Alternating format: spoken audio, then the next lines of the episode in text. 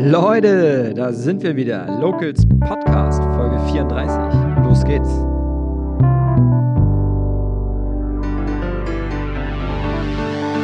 Herzlich willkommen, liebe Schwarzenbeker, und ein fröhliches neues Jahr 2023. Was geht ab in unserer Stadt? Das fragen sich nicht nur viele Bürgerinnen und Bürger, sondern auch die Politik und Verwaltung zerbricht sich täglich den Kopf über die Chancen und Herausforderungen in unserer Stadt. 2022 war das Jahr des Anschiebens und der vielen Projekte, dessen Auswirkungen heute noch nicht sichtbar sind. Undankbar für die Verantwortlichen, denn es sieht oft nach Stillstand aus. Und aus diesem Grund haben wir in den letzten Tagen eine Videoreihe in den sozialen Medien veröffentlicht, in der unser Bürgermeister Norbert Lütjens und Bürgervorsteher Rüdiger Jekubik einige Fragen aus unserer Community beantworten. Ich freue mich, dass wir heute die Zeit haben, noch etwas ausführlicher über die Projekte in der Stadt Schwarzenbeck zu sprechen und mit Norbert Lütjens und Rüdiger Jekubik einen Ausblick auf die Entwicklung unserer Stadt zu geben. Hallo und herzlich willkommen, ihr beiden. Vorweg, wie geht es euch? Seid ihr gut ins Jahr gestartet? Hallo Florian, vielen Dank für die Einladung heute hier zum Podcast. Für mich ist das zwar keine Premiere, ich habe mit unserer Bibliothekarin schon mal einen Podcast gemacht, aber hier bin ich heute das erste Mal und ich freue mich auf die Geschichte. Ja, und ähm, hoffe, ich kann so ein bisschen dazu beitragen, den Menschen hier in Schwarzenbeck ähm, aufzuzeigen, was geht in, im nächsten Jahr oder in Zukunft überhaupt, was wollen wir machen, was wollen wir veranstalten. Ja, ist ja vieles, was in unserer Stadt passiert, ein bisschen wir drüber reden, macht sicher Sinn. Genau. Mit Norbert habe ich da letztes Jahr schon mal mit angefangen. Äh, herzlich willkommen, Norbert. Vielleicht auch noch mal kurz von dir. Äh, wie geht's dir? Ja, vielen Dank für die Einladung. Schön, heute hier zu sein. Freue mich, mit Rüdiger hier gemeinsam Rede und Antwort stehen zu können. Und äh, geht mir gut, guten Start ins Jahr gehabt. Und ähm, aktuell, wir beschäftigen uns gerade da sehr mit dem Neujahrsempfang so. Das, das fordert uns sehr in der Verwaltung gerade, aber guter Start, alles gut. Schön. Norbert, du warst vor einiger Zeit schon mal zu Gast bei mir im Podcast, darum würde ich gerne mit Rüdiger anfangen und kurz was über deinen Werdegang erfahren. Du bist alter Schwarzenbeker? Nein, ich bin zugezogener. Ich bin 1995 nach Schwarzenbeck gezogen mit meiner Familie. Wir haben hier in Schwarzenbeck gebaut. Ich komme aus Hamburg. Groß geworden bin ich in Wentorf hm. als Jugendlicher und bin dann aber, ähm, ja, als es soweit war, 18 Jahre alt, nach Hamburg gezogen und dann 1995 mit 35 nach Schwarzenbeck gezogen. 35, ja, ist ja noch gar nicht so lange her. Ne? ähm, Danke. Wo, wo, hast denn, wo, hast du denn, in Hamburg gewohnt? Ich habe in Hamburg in, ja, in vielen Teilen gewohnt. Ich habe in der Osterstraße gewohnt, Ach, ich habe in der Bachstraße gewohnt, gegenüber von Kampnagel. Ja. Okay. Immer so mittendrin stand nur dabei. Ja, ja. Als Wentorfer kann man ja fast sagen, dass du ein echter Hamburger bist, wa? Ja, ich bin in Hamburg geboren, bin ja. in Bergedorf geboren und ja. bin auch in Bergedorf getauft worden. Ja, okay. Und jetzt Bürgervorsteher der Stadt Schwarzenbeek. Ähm, interessanter Werdegang. Vielleicht erzählst du uns noch mal ein bisschen was zu deinem politischen Weg. Ja, ich habe tatsächlich, ähm, mag sich jetzt ein bisschen komisch anhören, aber ähm, politisch interessiert war ich schon immer. Das ist, ähm, das ist schon aus der, aus der Jugend heraus. Ich bin schon äh, in den 70er Jahren in der Schule ähm, mit Willi Wählen Ansteckern durch die Schule gelaufen. So, wollte aber nie einer Partei beitreten. Das war mir immer ein bisschen suspekt. Ich hatte mhm. eigentlich gesagt, nee, Partei kommt für mich nicht in Frage. Ich engagiere mich gerne ehrenamtlich. Bin auch im Sportbereich viel ehrenamtlich als Trainer unterwegs gewesen. Ähm, aber eine Partei kam eigentlich nicht in Frage. Und dann war ich 2012 mal auf einer Einwohnerversammlung oder auf einer Stadtverordnetenversammlung, weiß ich gar nicht mehr so genau, hier in Schwarzenbeck. Das erste Mal tatsächlich nach sieben Jahren. Und dann lief mir Konrad Freiberg, der hier ja eine Zeit lang auch gewirkt hat für die SPD, über den Weg. Wir kannten uns äh, von unserer beruflichen Schiene. Ich war Polizeibeamter in Hamburg, ich war bei der Kripo. Und dann hat er mich so lange äh, bekniet, bis ich gesagt habe, okay, ich trete in die SPD ein und ich lasse mich aufstellen als Stadtverordneter. Okay, also bist du in Schwarzweg tatsächlich auch erst SPD Genau, angekommen? 2013 bin ich in die Partei eingetreten oder 2012 eingetreten und 2013 habe ich mich das erste Mal als Stadtverordneter äh, aufstellen lassen oder bin aufgestellt worden. Ja. Ja, und bin dann 2017 das erste Mal Bürgervorsteher, als Bürgervorsteher gewählt worden. Mhm. Das erste Mal hört sich so an, als wärst du es jetzt das zweite Mal. Also genau.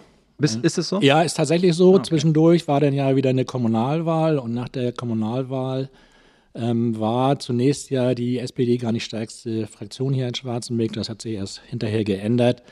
Ähm, und es wurde ein anderer Bürgervorsteher gewählt. Ja, aber der ist dann als Kandidat gegen unseren äh, heutigen Bürgermeister angetreten zur Bürgermeisterwahl. Ja. Und dann musste der Bürgervorsteher neu gewählt worden. Ja, und dann habe ich mich nochmal zur Wahl gestellt und bin noch gewählt worden. Ja, ich erinnere mich jetzt, wo du es sagst.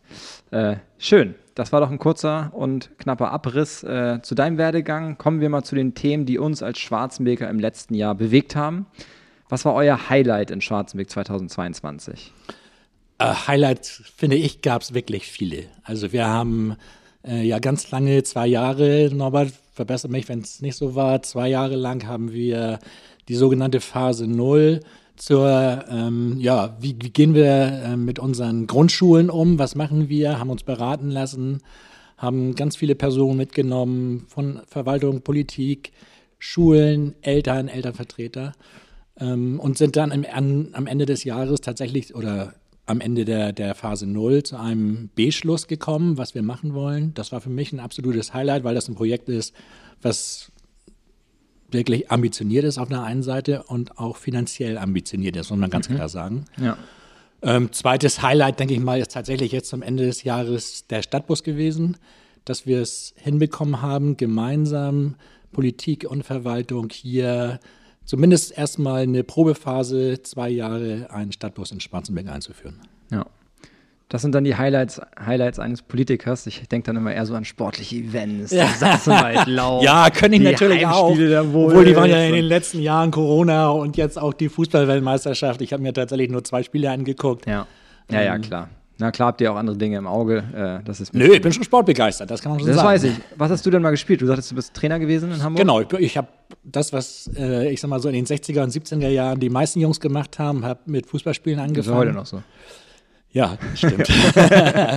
habe mit Fußballspielen in Wentorf angefangen und ja, bin dann hier so ein bisschen im Kreis tätig gewesen, habe bei Gesacht gespielt, in Dassendorf ja. gespielt und bin irgendwann in Wentorf auch als Jugendtrainer eingestiegen und habe das viele Jahre lang gemacht. Und bin dann nachher, als ich nach Schwarzenbeck gezogen bin, habe ich auch hier im Jugendbereich ähm, mit einem Freund zusammen ähm, eine G, F und nachher bis zur E-Jugend trainiert. Okay, ja, das wusste ich nicht. Siehst du? Auch noch was über dich gelernt. Ja. Und bei dir, Norbert, was war dein Highlight 2022 in Schwarzenberg? Also der Bürgervorsteher Rüdiger hat es ja gerade schon benannt, die, die großen Projekte, die wir machen, ähm, die wir auf den Weg bringen konnten, Phase Null, Schulneubauten, jetzt Innenstadtentwicklung, alte Realschule, ähm, das alles auf den Weg zu bringen, auch wenn es noch nicht sichtbar ist. Aber das, das ist natürlich schon erfüllend, wenn man, wenn man, wenn es einem gelingt, ähm, das zumindest auf den Weg zu bringen. Ich habe mich so gerade gefragt, was wirklich hängen geblieben ist, ist auch tatsächlich sind die Begegnungen mit den, mit den Bürgern, ähm, wo, ich, wo ich unglaublich nette Gespräche geführt habe. Ähm, und was für mich persönlich ein Highlight ist, ist auch, ich erwähne das immer wieder oder, oder so, vielleicht ist auch ein bisschen inflationär, aber trotzdem, ich finde, es ist einfach toll, was wir geschafft haben, was für eine Stimmung im Ort herrscht, ähm, auf welche konstruktive Art und Weise wir so mit Politik und Verwaltung, wie wir zusammenarbeiten. Ähm, nochmal, das ist, das ist kein Kuschelkurs, aber es ist wirklich, wirklich konstruktiv. Und das, das macht einfach auch richtig Spaß, nach der besten Lösung zu suchen. Und ich weiß ein paar Sitzungen, wo wir auch hart gefochten haben, aber am Ende finde ich immer gute Kompromisse dabei rausgekommen sind. Und kriege ich gerade auch eine Gänsehaut, wo ich so denke, wirklich, da waren, da waren gute Momente dabei. Und vielleicht auch noch so Gespräche im Haus, in der Verwaltung, so dass, dass da so eine Kulturänderung stattfindet. Wenn man sich das so vornimmt und ähm, da zwei Jahre hart dran arbeitet und dann sieht, dass da die Früchte so teilweise aufgehen, das ist, das ist schon sehr erfüllend. Mhm, das kann ich mir vorstellen. Mhm. Ähm, da wollen wir jetzt natürlich ein bisschen tiefer reingehen. Ihr habt jetzt ein paar Themen angeschnitten. Dabei soll es heute aber nicht bleiben, sondern heute soll es ja auch darum gehen, dass wir den Bürgern so ein bisschen auch mal aus dem Nähkästchen vielleicht äh, erzählen, was eigentlich hinter den Projekten steht und wie auch der aktuelle Stand ist. Zum Abschluss des vergangenen Jahres haben sich viele Bürgerinnen und Bürger zur Beteiligung am integrierten Stadtentwicklungskonzept ISAC versammelt. Äh, wie fandet ihr die Veranstaltung? Welche Schlüsse zieht ihr? Und wie geht es hier jetzt weiter? Also das ISEC ist, ist uns ein Stück weit, ähm, ich, ich, bin unglaublich froh, dass wir das auf die Reihe gekriegt haben. Wir haben, da, wir haben gute Partner äh, an die Hand bekommen, sowas ist auch nicht ganz billig. Wir haben Fördergelder dafür generieren können und bringen hier im Grunde einen Prozess in Gang, wo Politik, Verwaltung und ganz wichtig Bürger, Multiplikatoren, Geschäftsleute zusammensitzen und sich darüber Gedanken machen, wie sich diese Stadt kurz-, mittel- und langfristig entwickeln wird. Und das wird nach meinem Dafürhalten die Stadt elementar verändern in Zukunft, weil da ganz viele Leute gute Ideen weitergeben, die wir dann politisch aufnehmen können und von Verwaltungsseite dann umsetzen können. Ich sage ganz ehrlich, ähm, wir werden nicht alles machen können, was, was man sich wünscht, ja, weil unsere Ressourcen sind begrenzt. Aber das Ganze ist kein Alibi-Projekt, sondern das nehme ich ganz deutlich wahr, und das kann Rüdiger vielleicht gleich auch nochmal genauer beschreiben, so dass Politik auch gewillt ist, das zu tun und hier ein ernsthafter Prozess in Gang gekommen ist, der nochmal die Stadt äh, verändern wird. Ja, konkret Innenstadtberuhigung, ähm, wie, wie sieht das Leben in der Zukunft in der Stadt aus? Wie entwickelt sich der Einzelhandel? Ähm, welche Rahmenbedingungen können wir als Stadt dafür schaffen? Mhm. Rüdiger. Sage mal, es ist so gewesen, dass schon die Politik insgesamt, und ich spreche hier ja für alle Politiker als Vertreter der Politik, ähm, in der Anfangsphase äh, schon skeptisch gewesen sind. Ähm, was, was können wir denn da überhaupt machen? Ähm, was kann uns gelingen? Wie können wir das überhaupt finanzieren? Der ursprüngliche Plan war ja zunächst, dass wir uns tatsächlich nur äh, mit dem Bereich der Innenstadt beschäftigen, weil dieses Thema grasiert ja schon seit vielen, vielen Jahren in Schwarzenbeck. Ähm, wie, wie sieht die Innenstadt aus? Wie können wir sie attraktiver machen? Wie kriegen wir das wieder hin, dass mehr Schwarzenbecker auch ihre Innenstadt nutzen? Das ist natürlich in der heutigen Zeit, gerade im Bereich, äh, wenn man, wenn man ähm, Internetbestellungen, Amazon und die ganzen großen Player sich anguckt, ist das natürlich ein riesengroßes Problem. Darum bin ich persönlich und ich glaube alle, auch aus der Politik, alle sind froh, dass wir es hingekriegt haben, so ein bisschen einen großen Bogen zu schlagen, nämlich dass wir das gesamte ähm, Stadtgebiet angucken. Was, was können wir da machen? Und da spielt zum Beispiel ja auch der jetzt schon angelaufene Stadtbus eine, finde ich, ähm, überragende Rolle, um die Stadt endlich mal miteinander zu verbinden. Als ich hier 95 nach Schwarzenbeck gezogen bin, da war es ja tatsächlich so, die Stadt war zweigeteilt. Mhm. Die Brücke, die Europabrücke hat die Stadt wirklich geteilt es war nicht anders machbar, aber die hat die Stadt geteilt und das ist ähm, ein großes Problem gewesen. Und man hat natürlich, das muss man auch mal ehrlicherweise sagen, in den 70er und 80er Jahren viele Sünden hier in Schwarzenbeck begangen, was unten den Innenstadtbereich anbelangt. Also man hat ähm, viele, ich kenne das nur von Bildern, aber wo ich denke, viele heute erhaltenswerte Gebäude hat man im Rahmen dieses Größenwahn äh, Ende 70er, Anfang 80er Jahre, diese moderne Bauweise, man sieht es an unserem Rathausplatz, muss ich leider sagen. Ja. Ähm, den wir auch in diesem Zusammenhang, das hat, hat, uns auch das Planungsbüro gesagt, da ist was machbar, da müsst ihr rangehen. Ähm, das ist kein Blickfang, das ist einfach so. Ähm, mittlerweile muss man ja fast schon sagen, oh, hoffentlich ist es nicht denkmalgeschützt, weil das aus irgendeinem äh, Architektenstil entstanden ist. Aber jetzt, jetzt habt ihr eine schöne Feuertreppe gebaut, die ein bisschen vom Gebäude ablenkt. Ja, das ist ein anderes Thema. Ähm, vielleicht können wir da nachher tatsächlich nochmal drüber sprechen. Ähm, ich hatte da mit dem Bürgermeister, mit Norbert auch schon mal drüber können gesprochen. Können wir auch jetzt drüber sprechen? Kannst du ja, also. vielleicht müssen wir das Ganze äh, ein bisschen transparenter machen. Ich bin tatsächlich auch von einem Bürger vor Weihnachten auf der Straße angesprochen worden und der war völlig entsetzt und entrüstet und in meinem Freundeskreis alle regen sich auf. Was hat die, was hat die Stadt denn da gemacht? Was ist denn das für ein Monster, was da entstanden ist?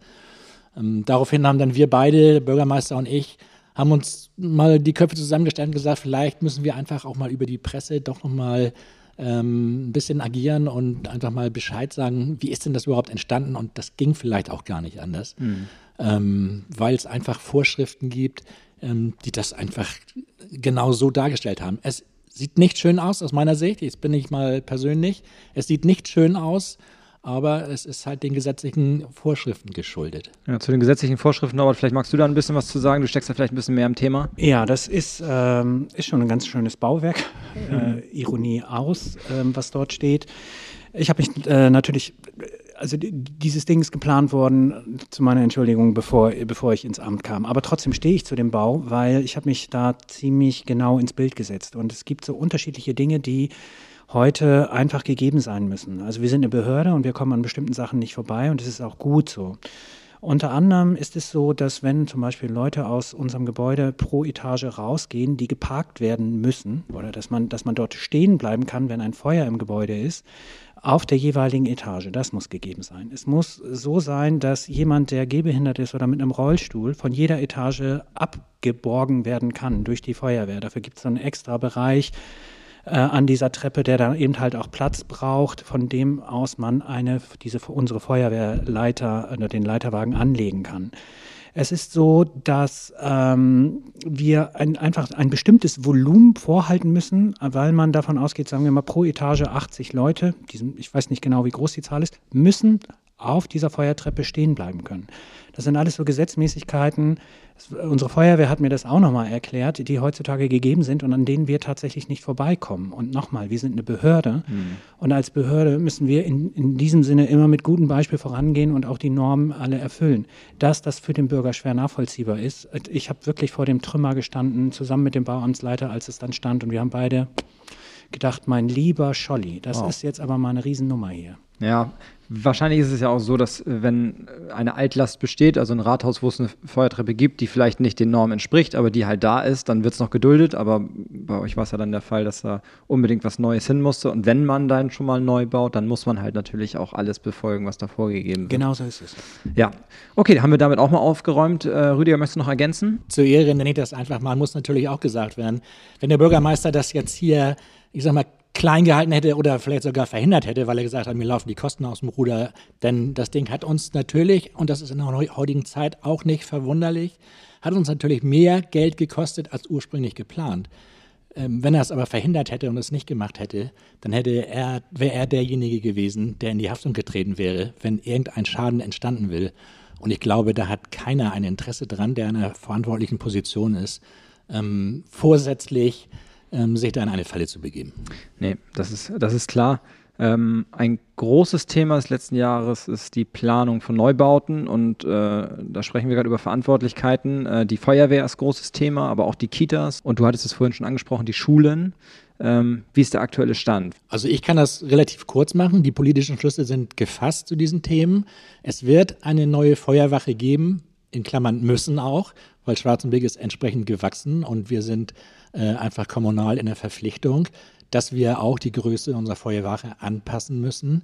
Äh, es werden neue Autos angeschafft, es werden größere Autos angeschafft, es wird mehr Personal bei fast 18.000 Einwohnern äh, nötig sein, mehr freiwillige Feuerwehr. Da können wir vielleicht nachher nochmal so am Rande das Thema Ehrenamt mhm. äh, anreißen, das für uns oder beide, finde ich, ein wichtiges Thema ist. Also wir brauchen mehr Feuerwehr, wir brauchen deswegen auch ein größeres Gebäude. Politischer Beschluss ist gefasst, Grundstück ist soweit auch eingetütet.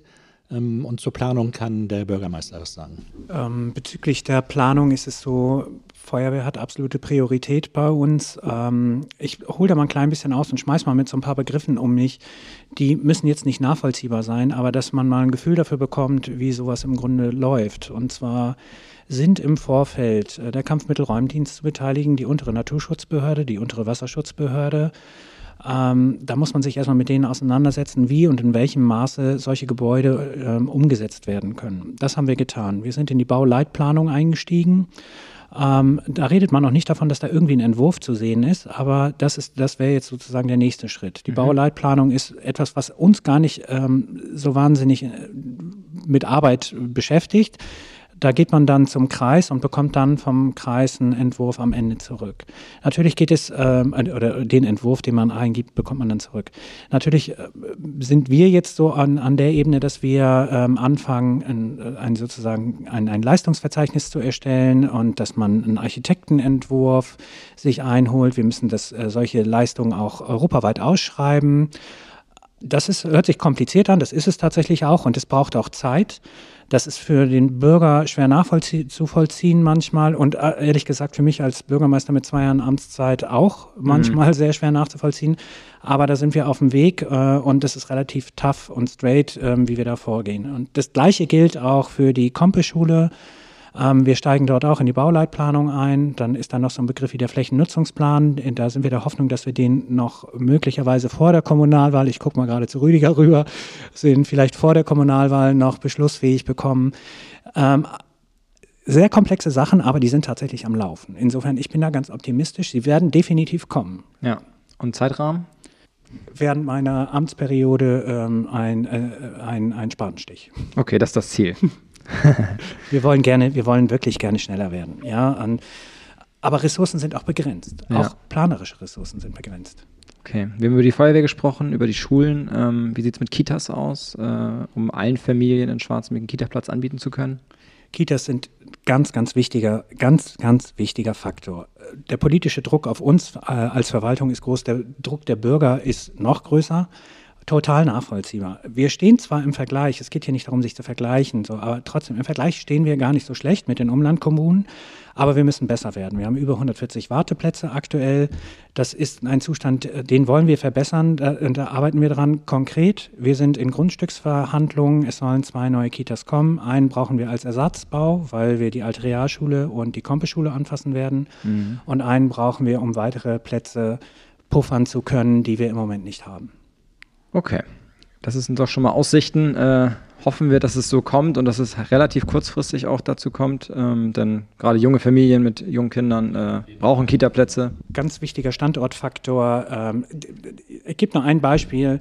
Wir werden uns in Zukunft um Ärzte kümmern müssen, um, äh, um die ärztliche Versorgung hier. Und Ärzte kommen auch nur, wenn ihre Kinder in Kitas gehen können. Nur mal als Beispiel. Oder Lehrer oder Fachpersonal für unsere großen Firmen hier. Ja, ja finde ich auch. Das ist insgesamt so ein umfassendes Thema. Ähm, die Kita-Versorgung.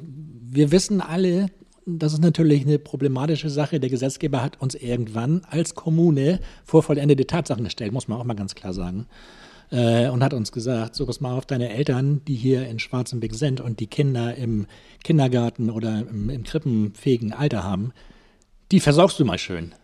Und jetzt kommt die Kommune und muss das Geld auf den Tisch packen und muss zusehen, wo sie A, Grundstücke herbekommt und B, auch äh, mit wem sie baut, ob sie selber baut, das sind ja alles so Themen, ähm, die sind so komplex und so groß, sage ich einfach mal, dass es halt immer wieder schwer ist. Und Norbert hat es gerade gesagt, 100, über 140 auf der Warteliste ist deutlich zu viel, das wissen wir auch. Mhm. Und wir werden in Zukunft vermutlich ja noch mehr junge Eltern hier nach Schwarzenbeck bekommen. So, wir haben ja diesen Generationswechsel auch. Ähm, hier wird mit Sicherheit mittelfristig auch Wohnraum frei werden. Ja, ja, das ist einfach das Leben so. Und dann werden die Leute wollen aus der Stadt raus äh, wollen aufs Land. Wir haben hier gute Sportvereine, die viel anbieten können und das ist attraktiv für junge Familien, das muss man ganz klar sagen.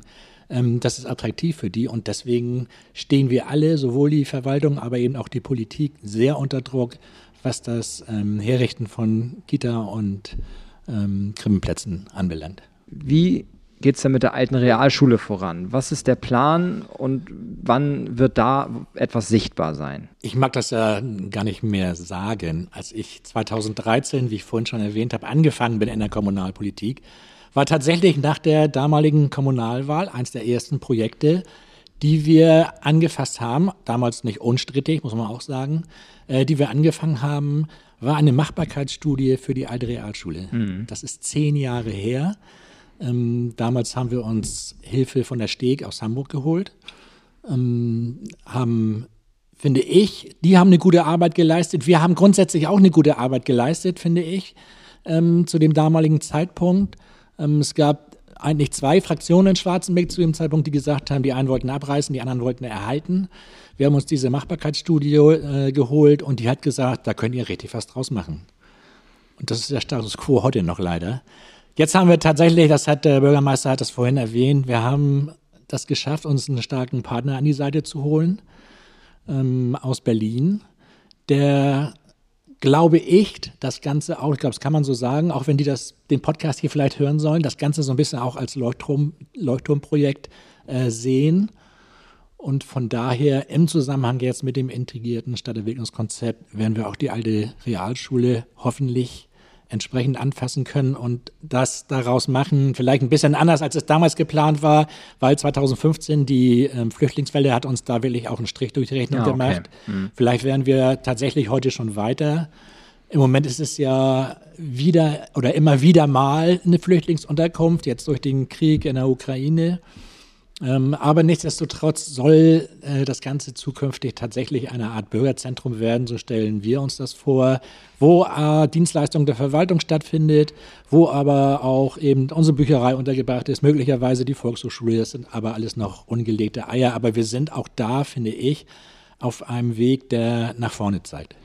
Okay, also als Bürger hat man trotzdem oft das Gefühl, dass hier Machbarkeitsstudien äh, durchgeführt werden, Vielleicht einfach aus dem Grund, um die Bürger so ein bisschen zu beschwichtigen. Ähm, vielleicht, äh, Norbert, gleich du einmal dazu. Ein Schwimmbad wurde geplant. Äh, jetzt sagt Rüdiger gerade, vor zehn Jahren gab es eine Machbarkeitsstudie äh, zur Realschule.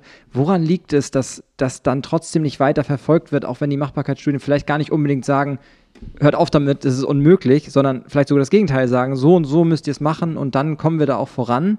Auch beim Schwimmbad habe ich letztens wieder ein Gespräch gehabt, ähm, da sagte ein Herr aus Schwarzenbeek, dass in der Machbarkeitsstudie rauskam, dass ein Schwimmbad schon auch machbar wäre. Man sollte sich nur beeilen, muss an der richtigen äh, Stelle die Fördermittel beantragen und sich mit äh, kleineren äh, Kommunen hier in der Gegend zusammentun. Was meinst du, woran das liegt, dass solche Machbarkeitsstudien durchgeführt werden, aber am Ende davon nicht viel zu sehen ist. Also es ist, es ist tatsächlich komplex. Es müssen ganz, ganz viele Faktoren zusammenkommen, damit tatsächlich dann auch ein Projekt am Ende ähm, durchgeführt werden kann.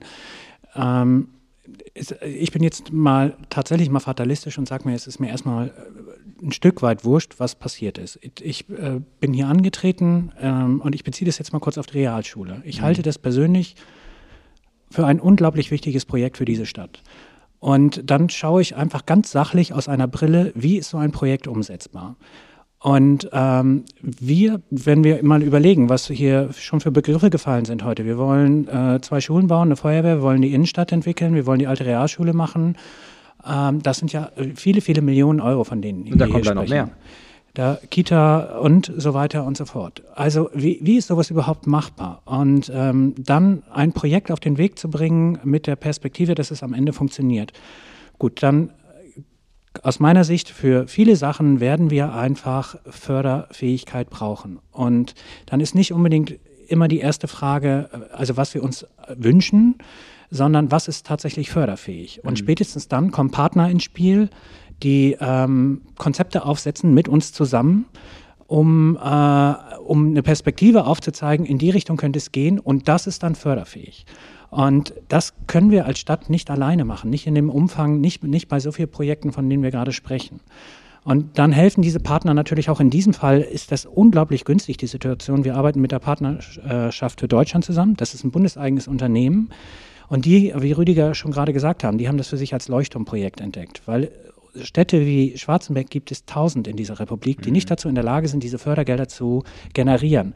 Aber wenn man es nicht hundertprozentig zugeschnitten macht, auf das, was nachher, so, so dass man alle Faktoren erfüllt, dass man auch Fördergelder bekommt, dann kriegt man am Ende auch nichts. Und deswegen ist es so wichtig, äh, dass diese Machbarkeitsstudien, die, die spielen da schon eine ganz, ganz große Rolle. Jetzt kommen wir auch noch und sagen, wir wollen aber auch, dass es nicht nur Alibi-Geschichten sind, weil es sind in der Vergangenheit, ich stelle jetzt mal die These auf, möglicherweise auch Machbarkeitsstudien an der einen oder anderen Stelle gemacht worden, um politische Meinungsbildung ne, äh, zu machen. Ähm, wir haben jetzt das Glück tatsächlich, dass alle an einem Strang ziehen in dieselbe Richtung, wir ein gutes Konzept kriegen und das dann auch noch förderfähig. Deswegen, man kommt an diesen Machbarkeitsstudien, Potenzialanalysen oder wie sie auch immer heißen, nur schwer, schwer vorbei, weil unsere Verwaltung auch zu klein ist. Stadt, die Stadt ist zu klein, um solche Konze Riesenkonzepte, die sind 100 Seiten stark, mhm. ja, um, um die selber äh, mit Zahlen zu hinterlegen, valide, so dass sie auch anerkannt werden. Das ist komplex und schwer nachzuvollziehen. Deswegen war es an dieser Stelle noch diesen Einsatz, deswegen war es an dieser Stelle so elementar wichtig, dieses, dieses Konzept ISEC Machbarkeitsstudie, Potenzialanalyse für zum Thema Realschule und Innenstadtentwicklung wird zu 98 Prozent gefördert. Ja. ja. also das ist nicht, es ist immer das Geld des Steuerzahlers, das ist richtig, aber es ist nicht das Geld der Stadt in diesem Sinne. Mhm. Und so konnten wir alle auf eine Spur bringen, Stadt, Verwaltung, Politik, Bürger. Und ich persönlich halte das ich bin, davon bin ich ganz, ganz fest überzeugt, dass das einen großen Mehrwert haben wird für die Stadt. Ähm, um die Komplexität dieses ganzen Themas bin ich mir total bewusst und dass man da externe Dienstleister, Agenturen braucht, die einem da unterstützen, ähm, die einem auch diese ganze Arbeit abnehmen. Das verstehe ich zu 100 Prozent und bin da auch ein Fan von. Also ich finde Machbarkeitsstudien grundsätzlich ja gut, wenn sie denn den Grund haben, dass man das wirklich umsetzen will. Und das Gefühl hatte ich persönlich beim Schwimmbad zum Beispiel nie. Und Rüdiger, äh, bei dir gilt nicht die gleiche Ausrede, dass das vor deiner Amtszeit war, sondern nein, nein, du warst nein, schon in der Politik, als äh, die Machbarkeitsstudie Schwimmbad ja, ja in Auftrag gegeben wurde. Ähm, wie ist denn deine Sicht darauf? Äh, bist du enttäuscht? War das damals überhaupt wirklich äh, von der Politik gewollt, in Schwarzmeck ein Schwimmbad zu bauen? Wie kam es zu dieser Machbarkeitsstudie? Also ich habe mir erstmal abgewöhnt, in der politischen Arbeit hier vor Ort enttäuscht zu sein. Bin ich ganz ehrlich. Ähm, ich bin Realist und ähm, ich versuche mit dem umzugehen, was realistisch zu machen ist, was umzusetzen ist. Und äh, mal grundsätzlich zum Thema Machbarkeitsstudie würde ich tatsächlich gerne mal mit dieser Meinung ausräumen, weil das habe ich schon öfter gehört, die, was du zu Beginn gesagt hast, ja, wir stellen die Bürger mal ein bisschen ruhig, machen mal eine Machbarkeitsstudie, signalisieren ihnen, da wird schon was laufen. Nein, also wenn ich verantwortungsvoll mit Steuergeldern umgehen will, dann kann ich eigentlich als, und das muss man auch ehrlicherweise sagen, wir sind alles Amateurpolitiker. Wir gehen hier äh, in Schwarz, ich spreche mal nur von Schwarzenbeek, wir müssen hier über einen Millionenhaushalt entscheiden. Ähm, wir treffen uns ein, zweimal, je nach Ausschusslage, die Woche abends, nach Feierabend ähm, und müssen diskutieren, müssen uns alle, das gilt für alle Stadtverordnete, müssen uns äh, in wirklich komplexe Themen einlesen ähm, und versuchen, und das unterstelle ich jedem, der sich hier als äh, Kommunalpolitiker in irgendeiner Art und Weise engagiert, dass er das Beste für Schwarzenbeck will. Dass er das Ziel hat, diese Stadt in welcher Art und Weise auch weiterzuentwickeln. Und diese Machbarkeitsstudien sind kein, äh, sind kein Mittel, um Bürger ruhig zu stellen, das muss ich mal ganz klar sagen. Thema Schwimmbad. Ähm, ich war von vornherein skeptisch und ich, man muss es auch ehrlicherweise sagen, es gibt derzeit äh, in der politischen Landschaft in Schwarzenbeck keine Mehrheit, die dieses Projekt weiter verfolgen will. Das ist ganz eindeutig.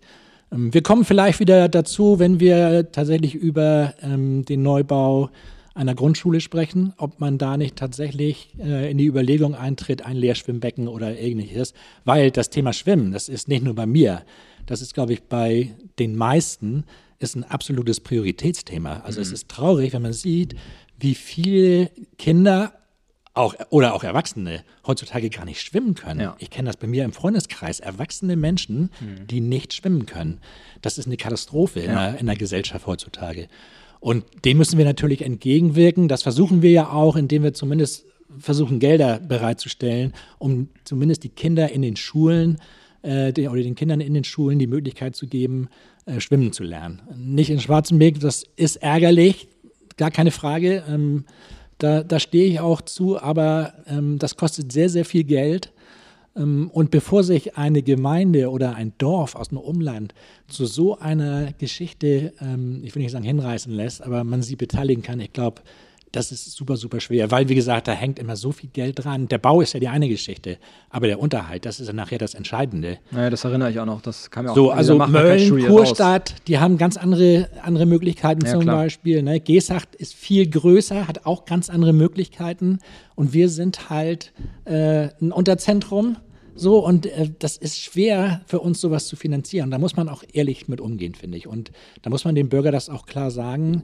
Ja, wenn von Geld von oben regnet, sofort, wir sind dabei, wir wollen das nicht verhindern. Aber wir können es uns im Moment nicht leisten. Ja, und das ist aber etwas, was bei der Machbarkeitsstudie rausgekommen ist. Also das war euch vorher nicht klar. Und zwar, also in der Mehrheit, glaube ich, war es auch schon klar, dass es schwer wird, das finanziell zu wuppen. Hm. Das denke ich schon.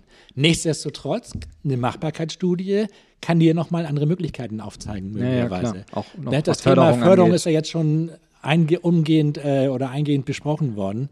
Aber es spielt halt für Kommunen immer wieder eine, eine riesengroße Rolle, ähm, weil unsere Haushalte halt so eng gestrickt sind, wie sie sind. Wir haben halt nicht die Möglichkeiten, äh, ich sag mal, wie der Bund oder auch zum Teil die Länder, ähm, Steuermittel mehr auszugeben. Wir sind halt auf einen gewissen Teil Steuern angewiesen, die uns einfach ähm, einen gewissen Handlungsspielraum geben, der ist aber sehr eng begrenzt. Und von daher Machbarkeitsstudien kosten Geld, ja, das muss man auch ehrlicherweise sagen, mhm. aber sie sind wichtig, um äh, mögliche Projekte anschieben zu können, weil wer das nicht tut, ähm, der gerät in den Stillstand. Ja, klar, kann ich total nachvollziehen, alles, was du sagst. Ähm, das Einzige, was mich so ein bisschen an dieser ganzen ähm, Schwimmerthematik in den letzten Jahren gestört hat, ist, dass halt sehr viel Hoffnung entstanden ist ja. bei den Schwarzenberger Bürgern, bei den Familien, ähm, weil dieses Thema Schwimmbad auf einmal omnipräsent war und alle eigentlich schon davon ausgehen, na gut, Machbarkeitsstudie, es geht voran und wir wollen da jetzt und auf einmal hörte man gar nichts mehr dazu.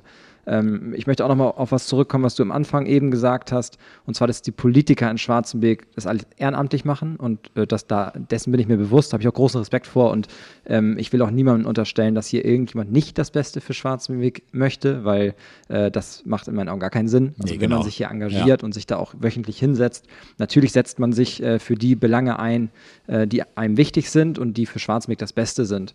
Äh, das Einzige, was ich vielleicht ähm, dazu sagen würde, ist, dass wenn man jetzt ne, eine Bürgerbeteiligung in Schwarzbeck machen würde, könnte ich mir vorstellen, dass da eine Mehrzahl der Leute für ein Schwimmbad wäre. Ist nur eine Hypothese, aber es ist natürlich auch schwierig, das tatsächlich irgendwie herauszufinden. Da würde ich tatsächlich gerne nochmal drauf antworten. Das ist ja eins, als Bürgervorsteher, eins meiner Lieblingsthemen wirklich auch. Ähm, wir haben im Rahmen der Neuaufstellung des Flächennutzungsplans eine sehr hohe Bürgerbeteiligung gehabt in verschiedenen Formen, in Form einer Einwohnerversammlung, äh, in schriftlicher Form und auch äh, in der Form, dass Schwarzenberger Bürger in die Ausschusssitzungen gekommen sind und im Rahmen von Fragestunden, die es in jedem Ausschuss und in jeder Stadtverordnetenversammlung gibt, kann jeder Bürger kommen, kann Fragen stellen und äh, wird dann auch zumindest eine Antwort kommen, ob sie bekommen, ob sie immer dem entspricht, was man gerne hören möchte, andere Geschichte. Mhm. Aber ich kann im Rahmen dieses Podcasts tatsächlich die Bürger Schwarzenbergs tatsächlich nochmal dazu auffordern, ähm, kommt zu den Einwohnerversammlungen, kommt zu den Stadtverordnetenversammlungen, kommt zu den Ausschusssitzungen. Da erfahrt ihr, was in Schwarzenberg läuft und da habt ihr auch die Möglichkeit, mal Fragen außerhalb der Reihe zu stellen.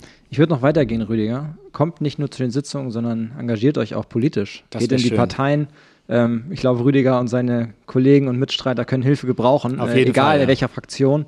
Ähm, von daher ist es immer leicht zu meckern und zu reden. Genau. Äh, das kenne ich auch aus dem Sportverein. Am Ende muss irgendjemand sich dahinstellen, muss sich engagieren und muss all das, äh, was die Bürger dann zu bemängeln haben, halt auch entscheiden. Von daher äh, seid ihr Schwarzwege alle herzlich eingeladen. In Zeiten einer Energiekrise sicherlich auch kein Nachteil, äh, dass die Stadt Schwarzenberg kein Schwimmbad unterhalten muss. Wie geht ihr grundsätzlich mit der aktuellen Energiekrise um? Wie bereitet sich die Stadt auf mögliche Engpässe vor? Also ich fange ganz kurz an. In der Politik ist es immer wieder ein Thema zu diskutieren. Auch hier ja in den, in den zuständigen Ausschüssen. Ähm, wir haben eine, finde ich, tolle Klimamanagerin, die viele Anregungen gibt. Äh, aus der Politik, finde ich auch, kommen sehr viele Anregungen. Was könnte man machen? Wo könnte man die Bürger mal ansprechen? Über welche Quellen machen wir das und was im Einzelnen gemacht werden, das muss, glaube ich, Norbert sagen. Ja, auch das ist ein, ähm, eine Sache, die haben wir uns natürlich alle nicht gewünscht, dass das passiert und dass das so kommt, äh, wie es jetzt gekommen ist. Wir haben für uns dieses Thema Energiekrise einmal wirklich von Anfang bis Ende durchdacht. Ähm, und ich, ich plaudere mal so ein paar Sachen aus, ähm, worüber wir uns da genau Gedanken gemacht haben. Und es geht tatsächlich äh, von unseren Liegenschaften, von der Kaffeemaschine, Kühlschränke oder, oder irgendwelche elektrischen Geräte, die wir in unseren Häusern haben oder in unseren Liegenschaften oder auch in euren Sportgebäuden. Äh, du weißt selber, wir waren bei euch, haben uns das genau angeguckt. Das sind so die kleinen Sachen. Wir haben aber auch solche Dinge, das haben wir schon vor längerer Zeit getan, das weiten wir jetzt aus. Ähm, Straßenbeleuchtung haben wir gedimmt, haben wir runtergefahren oder tauschen Leuchtkörper gegen, ähm, also herkömmliche Leuchtkörper gegen LED-Lampen aus. Wir wissen durch unsere Klimamanagerin auch, die das Projekt dort leitet, wir wissen ziemlich genau, ähm, was für Heizungen wir wo haben, welche wir wann ähm, austauschen werden ähm, und, und, und. Ähm, jetzt gehe ich nochmal ins Extrem. Sollte es dazu kommen, dass es großflächig zu ich mal mal den schwarzen Peter an die Wand oder beziehungsweise so, schilder mal so einen Worst Case. Wenn wir einen Stromausfall hätten, einen großflächigen, dann sind wir soweit vorbereitet, dass wir mit allen Institutionen gesprochen haben, Feuerwehr, Polizei, Katastrophenschutz. Ähm, wir haben bei uns eine, ein, ein Krisenteam, was dann 24 Stunden rund um die Uhr vor Ort sein würde im Rathaus. Wir haben diverse Stromaggregate, um Abwasser als auch Wasser ähm, weiter am Laufen zu halten in so einem Krisenfall. Wir haben unsere Geräte checken lassen, insten lassen. Also man merkt schon, es ist äh, unglaublich umfassend. Äh, ich, zwangsweise. Ja. ja. weil am Ende äh, wollen wir alle ruhig schlafen können. Auch wenn, wenn dann was passiert, dass wir vorbereitet sind. Und das sind wir. Das hört man und das beruhigt sicherlich auch einige Zuhörerinnen hier im Podcast. Eng verbunden mit der Energiekrise ist der Angriffskrieg äh, Russlands auf die Ukraine. Viele Menschen flüchten vor dem Krieg und suchen in anderen Ländern Schutz. Was tut die Stadt Schwarzenberg, um ukrainische Flüchtlinge zu unterstützen? Also aus Verwaltungssicht ist es erstmal so, auch da große Einigkeit zwischen Politik und Verwaltung äh, und Bürger. Wir wollen hier Gutes tun. Und ähm, das, nach meinem Dafürhalten funktioniert das auch ganz gut. Es ist so, dass wir hier vor Ort eine ganz große Anzahl an Flüchtlingen unterbringen müssen. Äh, uns sind die Mittel dafür zur Verfügung gestellt worden. Wir haben, das ist vorhin schon kurz erwähnt worden, wir haben die alte Realschule ähm, als Puffer sozusagen. Wir haben selber als Stadt über 50 Liegenschaften angemietet, die wir versorgen und pflegen und betreuen müssen. Ähm, wir haben darüber hinaus ein großes ehrenamtliches Engagement, für das ich sehr, sehr dankbar bin, egal wo, auch bei euch, Flo, ist es so, dass ihr euch da engagiert oder äh, das DRK oder die wirtschaftliche Vereinigung. Es sind aus Schwarzenberg LKWs in die Ukraine gegangen. Das ist also wirklich unglaublich. Und an dieser Stelle ganz, ganz großen Dank, Doppeldaumen hoch für das, äh, was da geleistet wird, sowohl im Ehrenamt als auch eben durch Verwaltungsmitarbeiter und so weiter und so fort. Ähm, dass das eine Riesentragödie ist, ist einfach unglaublich. Und wenn man in die Gesichter der Menschen schaut, also ich, ich habe das getan oder ich stehe teilweise auch mit ihnen in Kontakt, dann ist das ist einfach, weiß, fehlen mir die Worte. Ja. Fehlen mir einfach die Worte. Naja, gerade sind das sind ja vor allem auch Leute, die nicht äh, flüchten wollten, ne, die dazu gezwungen sind, tatsächlich um sich, um ihre Familien zu schützen, die um ihr Leben bangen, äh, die dann hier in Schwarzenberg ankommen und äh, Unterschlupf suchen und dann ja in der Regel auch nur vorübergehend. Ähm, trotzdem ist es immer eine Herausforderung für Stadt, Land, äh, Kreise, ähm, diese Wellen dann auch zu bändigen. Ja, ähm, ich möchte das auch nochmal betonen, dass die Schwarzenberger selber auch hohe Empathie, hohe Hilfsbereitschaft, ich bin im Rahmen meiner Sprechstunde mehrfach angerufen worden, brauchen Sie noch Wohnraum? Ich hätte hier noch im Keller einen ausgebauten Raum, da kann ich mal zwei Leute unterbringen über für eine gewisse Zeit. Also die Schwarzenberger haben sich hier auch wirklich total engagiert. Ähm, Im Moment ist es so, die Verwaltung versucht das so zu machen, dass wir zum Beispiel, und ich glaube, das ist für euch ja auch nicht uninteressant, den TSV Schwarzenberg, dass wir möglichst keine Sporthallen belegen müssen, keiner weiß, wie sich die Geschichte entwickelt. Wenn man äh, die tägliche Propaganda von Herrn Putin hört, dann muss man die Angst bekommen, dass wir noch deutlich mehr hier möglicherweise äh, in Empfang nehmen müssen und unterbringen müssen. Aber wir versuchen das oder die Stadt versucht es tatsächlich erstmal mit Wohnungen, mit Anmietungen und möglichst keine Sporthallen zu belegen und da, ähm, sage ich einfach mal, den Schwarzenbegern noch mehr Druck zu erzeugen. Ja, macht in meinen Augen auch nur Sinn. Äh, ganz ähnlichen Weg verfolgt ja auch die Stadt Berlin. Die Bürgermeisterin hat auch äh, groß in der Presse verkünden lassen, dass dort keine Sporthallen belegt werden, einfach aus dem Grund, dass das die sozial, den sozialen genau. Zusammenhang äh, halt gefährden würde und auch, dass es unmenschlich ist, äh, genau. geflüchtete Menschen in so einer Sporthalle ohne Wände, ne, in einem großen Fläche einfach auf Matratzen zu platzieren und dann über Wochen dann halt da leben zu lassen. Ähm, ich habe gerade äh, heute in der, oder vor ein paar Tagen in der Zeitung gelesen, dass ja auch die alte Realschule noch als ähm, Backup besteht und auch da ja als Argument angeführt wurde, ja, eigentlich ist das nichts auf Dauer. Genau. So, ja. ne? Und Sporthallen, da ist ja noch schlimmer, die ähm, Lage dann äh, für Menschen, die dort wohnen müssen. Also alle haben ja die Bilder von 2015 noch im Kopf, denke ich mal, ja. wie chaotisch es teilweise war und ähm, das sollten wir möglichst äh, vermeiden. Genau. Trotzdem dürfen wir uns natürlich nicht die Augen davor verschließen, dass es wahrscheinlich jetzt erst der Anfang war und da noch einiges kommen kann, gerade wenn es äh, richtig kalt jetzt weiterhin dann auch in der Ukraine bleibt ähm, und der Krieg vielleicht noch größeres Ausmaß annimmt.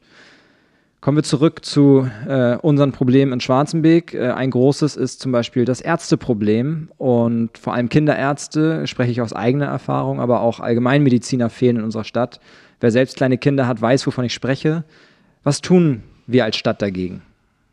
Ich, da würde ich tatsächlich gleich mal weitergehen. Man Norbert, der hat es ja vorhin schon mal kurz angerissen. Also kann auch nur da sagen, die Politik ist sich da auch einig. Ähm, es muss was passieren. Wir brauchen Kinderärzte, genau das, was du gerade gesagt hast. Aber wir brauchen auch Allgemeinmediziner. Und ähm, es ist schon bitter, wenn man auf der einen Seite tatsächlich ähm, wirbt, kommt nach Schwarzenbeck, ihr könnt hier wohnen, ihr könnt hier möglicherweise sogar auch noch bauen.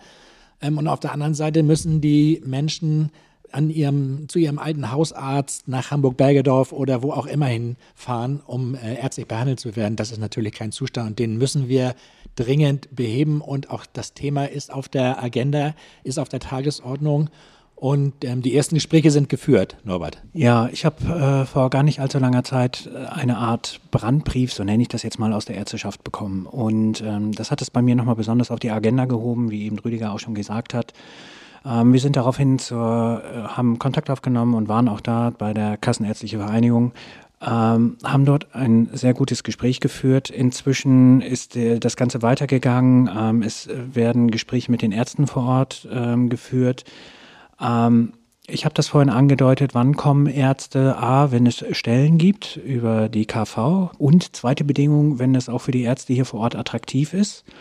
Und es ist dann attraktiv, wenn es Praxen gibt, Stellen gibt, wo man äh, eben, äh, die, die man übernehmen kann. Oder ein zweites Modell ist, das haben wir oder habe ich inzwischen gelernt, ein sogenanntes ärztliches Versorgungszentrum, äh, weil viele Ärztinnen und Ärzte auch nicht unbedingt direkt als Unternehmer tätig werden wollen, sondern angestellt sein wollen. Mhm. Da gibt es unterschiedliche Modelle. Die, ähm, sowas kann eine Gemeinde selber übernehmen. Hm, damit werden wir wahrscheinlich, ich habe das auch angedeutet, unsere planerischen Ressourcen sind ein bisschen begrenzt. Da muss man mal drüber nachdenken.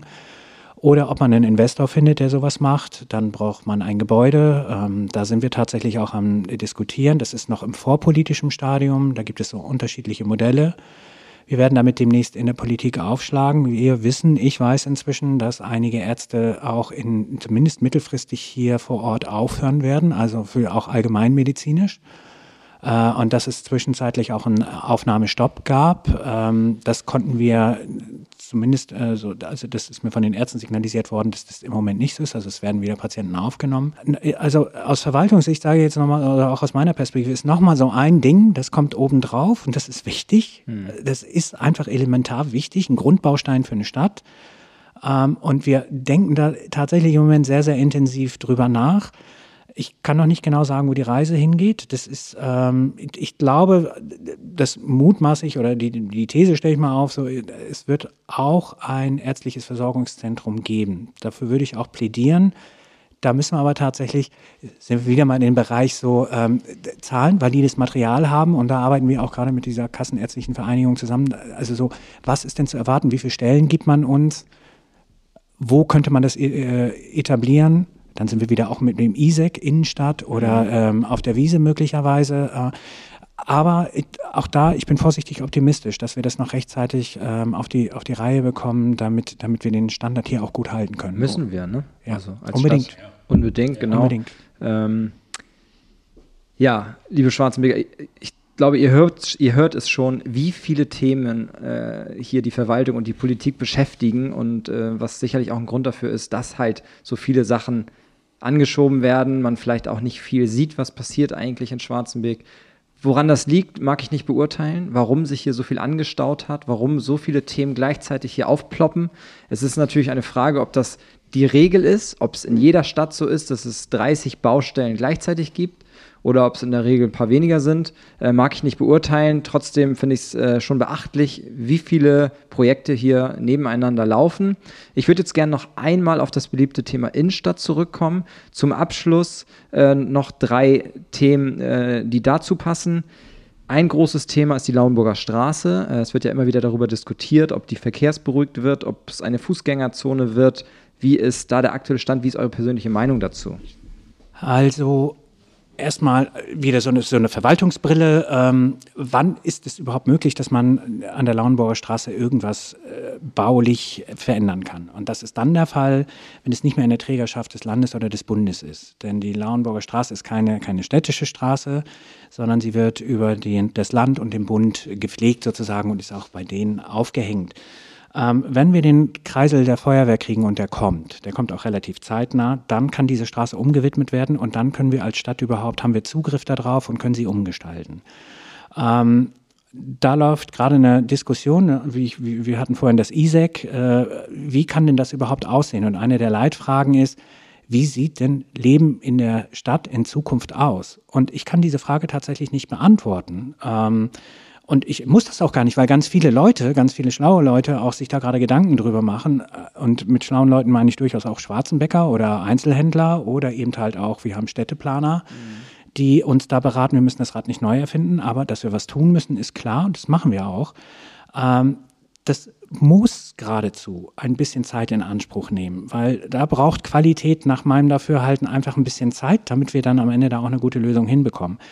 Ich glaube, ein, ein wichtiges Schlagwort ist, Leben in der Stadt bedeutet auch, dass da tatsächlich auch Menschen wohnen und mehr leben, als sie das jetzt tun. Also das wieder zurückzuholen, idealerweise mehr Kultur und auch Direktversorgung vor Ort ich habe das an anderer Stelle gesagt, ich habe mir das gerade in der Schweiz angeguckt, da funktioniert das hervorragend. Eine Stadt genauso groß, Rüdiger war auch da, nickt hier gerade mit dem Kopf, ja. genauso groß wie unsere Stadt und da funktioniert das ganz hervorragend und da sind auch noch Läden da, die es hier schon lange nicht mehr gibt oder hoffentlich dann in Zukunft wieder gibt bei uns. Ja, das ist äh, Stichwort Lebensqualität, dann auch die in Schwarzenberg enorm wichtig ist. Wolltest du was ergänzen? Ja, ich wollte was tatsächlich auch meine Meinung mal dazu sagen. Ich habe es auf der Veranstaltung, auf der öffentlichen Veranstaltung ISEC auch schon gesagt. Ähm, wir alle sind uns glaube ich, einig darüber, dass die Innenstadt in welcher Form auch immer besser werden muss. Ich, dieses Wort attraktiv fällt mir immer so schwer, weil jeder versteht was anderes unter Attraktivität äh, eines Raumes.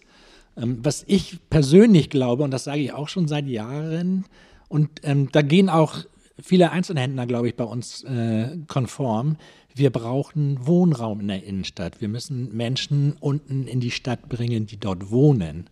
Und ich glaube, dass sich dann ein Stück weit auch der Handel wieder anders darstellen wird, der kleine Handel. Also was wir vergessen müssen, ist einfach, dass wir hier äh, einen Mediamarkt oder ähm, McDonalds. McDonald's oder einen riesengroßen Sarah oder wie auch immer diese Klamottenläden heißen, hier nach Schwarzenbeck bekommen, das ist illusorisch und da muss man sich einfach von trennen.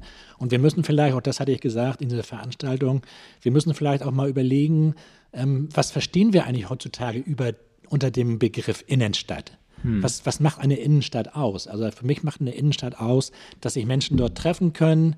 Nicht, der Einkauf gehört teilweise auch dazu, aber dass sich Menschen dort treffen können. Norbert hat es gerade gesagt, Kult, ein Stück weit Kultur gehört dazu.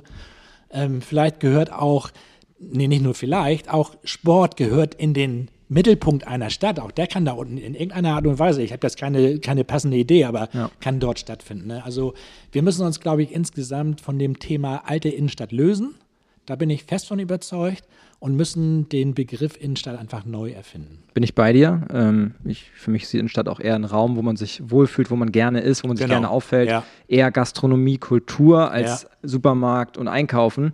Äh, zumindest für mich persönlich. In Schwarzmeck hat man trotzdem oft das Gefühl, dass die öffentlichen Plätze, also der Stadtpark, ähm, öffentliche Sportplätze, Spielplätze, teilweise so langsam verkommen. Also da fehlt es mir persönlich auch ein bisschen an der Pflege.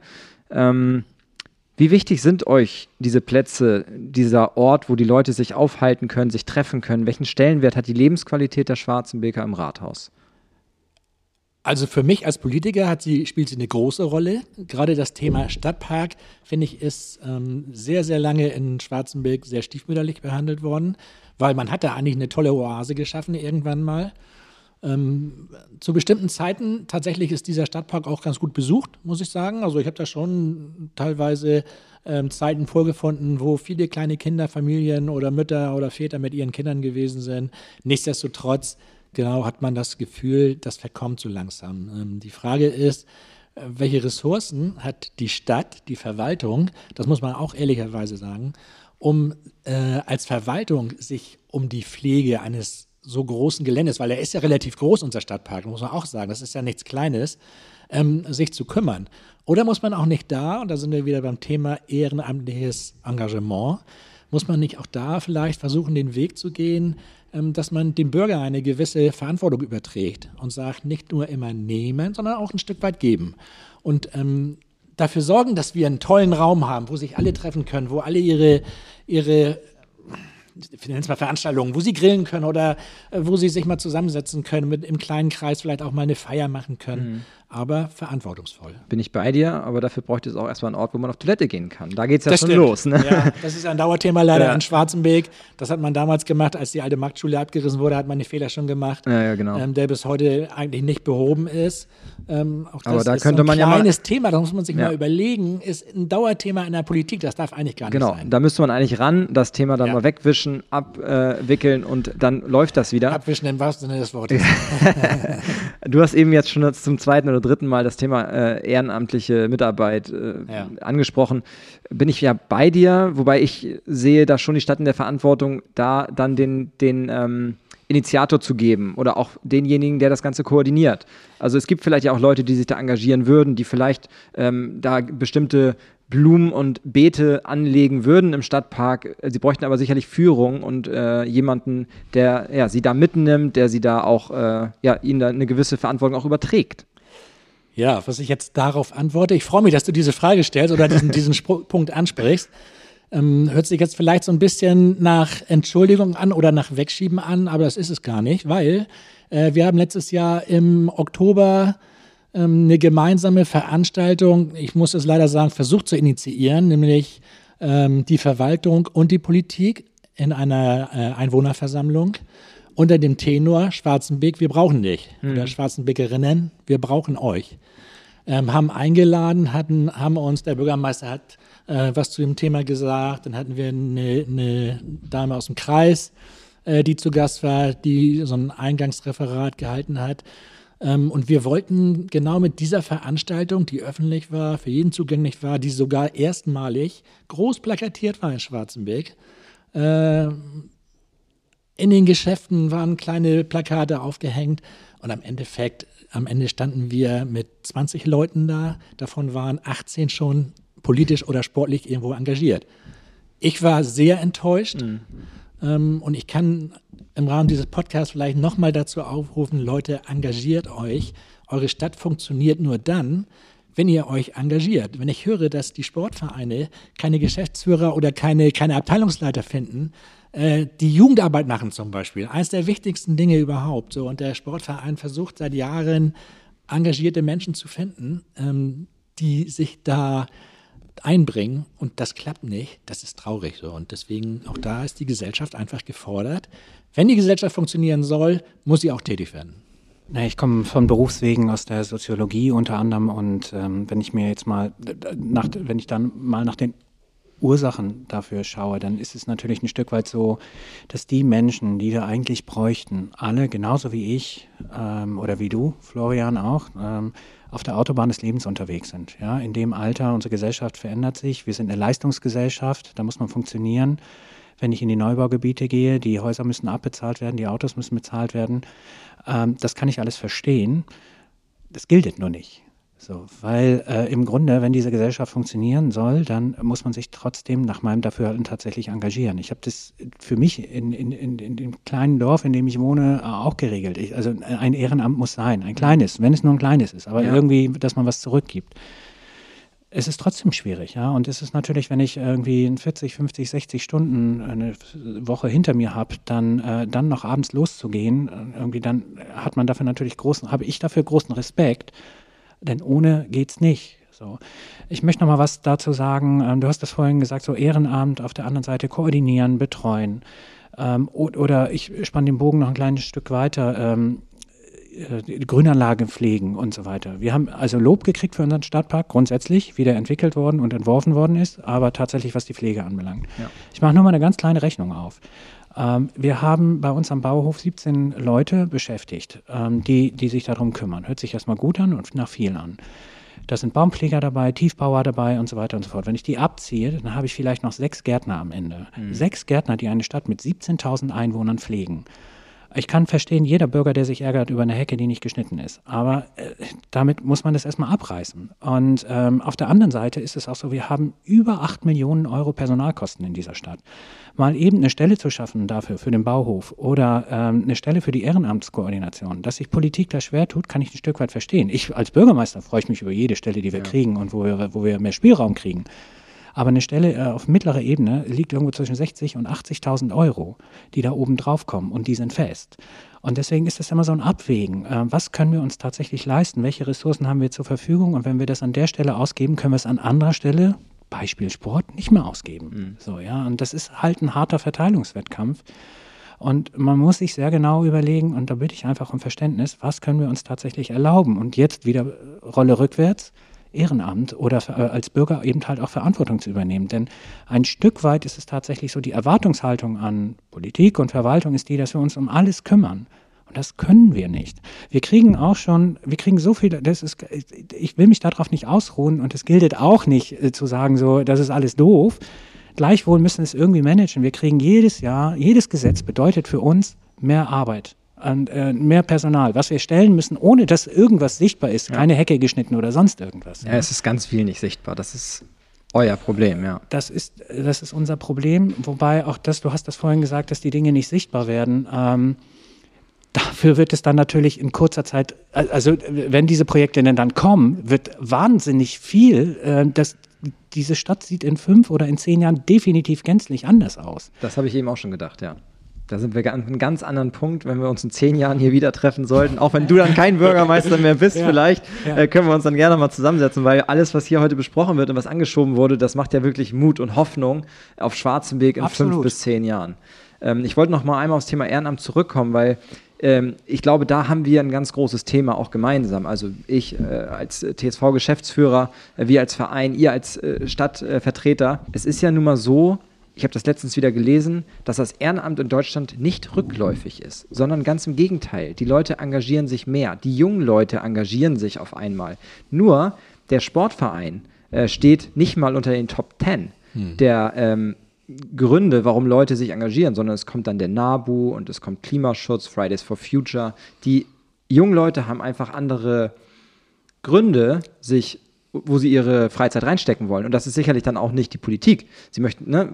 Und da ist dann die Frage, wie können wir das Ehrenamt attraktiver machen für junge Leute, für Leute mitten im Leben, die vielleicht schon Bock haben, irgendwie was zu tun, aber sich dann auch für was anderes entscheiden als Lokalpolitik oder äh, im Sportverein mitzuarbeiten. Ja, also aktuell, aktuelles Beispiel, Kinder- und Jugendbeirat in Schwarzenberg. Wir haben zurzeit keinen, das ist eigentlich schade weil ich bin wirklich, das, auch das ist ja äh, ein Stück weit Demokratie-Mitwirkung, wenn man, ähm, wenn man sich da engagiert. Aber wir haben zurzeit keinen, weil es genauso ist, wie du es gerade gesagt hast, Florian. Ähm, die jungen Menschen wollen sich nicht festlegen. Wenn du einem jungen Menschen sagst, pass auf, ich habe hier ein Schwerpunktprojekt, äh, es geht um eine Halfpipe oder wo auch immer, findest du sofort auf dem Schlag zehn Leute, die sagen, geile Sache, da engagiere ich mich. Ja, ja, temporär. Genau, ich, da engagiere ich mich und wenn das Projekt abgeschlossen ist, dann ziehen sie sich wieder raus. Keiner hat das Interesse daran, jeden zweiten Donnerstag ins Rathaus zu gehen und da an einer Sitzung teilzunehmen. Ähm, da muss man mit umgehen. Genau, das ist einfach die Zeit heute, glaube ich auch. Ähm, und es ist schon so, wie du es gerade gesagt hast, wie machen wir es noch attraktiver? Ähm, und eben aber nicht nur für junge Leute, ja. sondern ähm, für jeder Frau und jeder Mann. Ich kann nur für mich persönlich sagen, es ist auch ein Stück weit, ähm, macht es einen auch glücklich. Ich sage das mal so wirklich so, wie es, also wie ich es empfinde. Ein Ehrenamt. Ehrenamt. Ja. ja. Ehrenamt macht glücklich, weil du gehst irgendwann entweder abends oder wann auch immer äh, am Wochenende nachmittags gehst du nach Hause. Äh, es ist egal, ob du Jugendtrainer bist beim Fußball, deine Mannschaft hat irgendeine Leistung gebracht, egal ob sie gewonnen oder verloren hat. Und du gehst abends glücklich nach Hause und sagst, ey super, da habe ich zu beigetragen. Ja. Und ähm, ich sorge dafür, dass diese Kiddies nicht auf der Straße lungern müssen, sondern ich versammle die um mich herum. Ähm, und das ist meinem Ehrenamt geschuldet. Und da kann ich nur sagen, jeder möge mal in sich gehen und möge mal fragen, ob er nicht dieses Glücksgefühl, was das erzeugt, für sich selbst auch haben möchte. Und mhm. dann geht man vielleicht auch mit einer anderen Einstellung daran, äh, zu sagen, ja, aber was bringt es mir persönlich? werde ich bezahlt oder was auch immer. Ähm, ich möchte jetzt nicht diesen John F. Kennedy-Spruch wiederholen, aber jeder, jeder kennt ihn und der trifft beim Ehrenamt zu 100 Prozent zu. Ich glaube, es äh, macht einen schon zufrieden, auch ähm, etwas Absolut. zu erreichen, ja. auch in der Gemeinschaft dann Absolut. mit anderen. Äh, genau, also vielleicht Neue Perspektiven, ja neues Denken, da spielen so viele Sachen eine Rolle. Man, man, wie gesagt, man nimmt das in sein Privatleben auch mit und wenn man sich ein Stück weit reflektieren kann, dann sagt man, ey gut, das habe ich so noch nie gesehen, das habe ich jetzt mitgebracht aus meinem Ehrenamt. Ja. Vielleicht fühlt sich ja der eine oder andere motiviert. Ähm, Wir würden werd, uns freuen. Ich werde äh, Kontaktdaten hier von äh, unseren beiden Gästen in die Shownotes packen. Ähm, wenn ihr Fragen habt, könnt ihr sie direkt anschreiben oder auch uns von Locals könnt ihr jederzeit kontaktieren. Sehr gerne, ja. Und auch der TSV ist natürlich jederzeit auf der Suche nach Ehrenamtlichen, die Bock haben, sich da zu engagieren. Vielen Dank euch beiden, dass ihr euch heute die Zeit genommen habt. Äh, danke auch, dass ihr die Fragen von mir und der Community, die wir bei Instagram bekommen haben, so offen beantwortet habt und somit etwas Transparenz in das Tagesgeschäft im Rathaus und der Politik gebracht habt. Wir hören uns sicherlich wieder, spätestens am Ende des Jahres, um darüber zu sprechen, was dann vielleicht doch anders kam, als ihr es erwartet habt oder bei welchen Aussichten ihr recht behalten sollt. Wir sehen uns beim Neujahrsempfang am 21. Januar, zu dem alle Bürgerinnen und Bürger eingeladen sind. Ist das richtig? Ja, absolut. Und genau. ich kann auch nur jedem äh, empfehlen, raten nicht, empfehlen, raten hört sich ja immer so doof an, empfehlen, besucht diese Veranstaltung, guckt euch das an. Auch da wird sich, wer den alten Neujahrsempfang kennt, der weiß, naja, vielleicht ein bisschen verstaubt. Ähm, es wird sich einiges tun und äh, es lohnt sich, mal reinzuschnuppern. Genau, also es sind da einige Überraschungen vorbereitet. Ich habe äh, auch schon gehört, dass äh, wir als TSV da in irgendeiner Form beteiligt werden sein, aber auch eine Band ähm, und äh, ja, sehr viel Rahmenprogramm wird geboten. Es gibt was zu essen, was zu trinken und vielleicht ist das der richtige Anlass für den einen oder anderen Schwarzenbeker, dann äh, ins Gespräch zu kommen mit unserem Bürgervorsteher über das Ehrenamt oder mit unserem Bürgermeister, ob wir nicht doch ein Schwimmbad bauen wollen. Ich wünsche euch weiterhin einen guten Start ins neue Jahr 2023 und gute Entscheidungen bei den anstehenden Herausforderungen. Bis bald, ihr beiden. Ja, vielen Dank. Mir hat es sehr viel Spaß gebracht ähm, und es war eine ganz kurzweilige Geschichte. Vielen Dank, Florian. Ja, vielen Dank, Flo. War wie immer unglaublich nett. Ciao, ciao. ciao.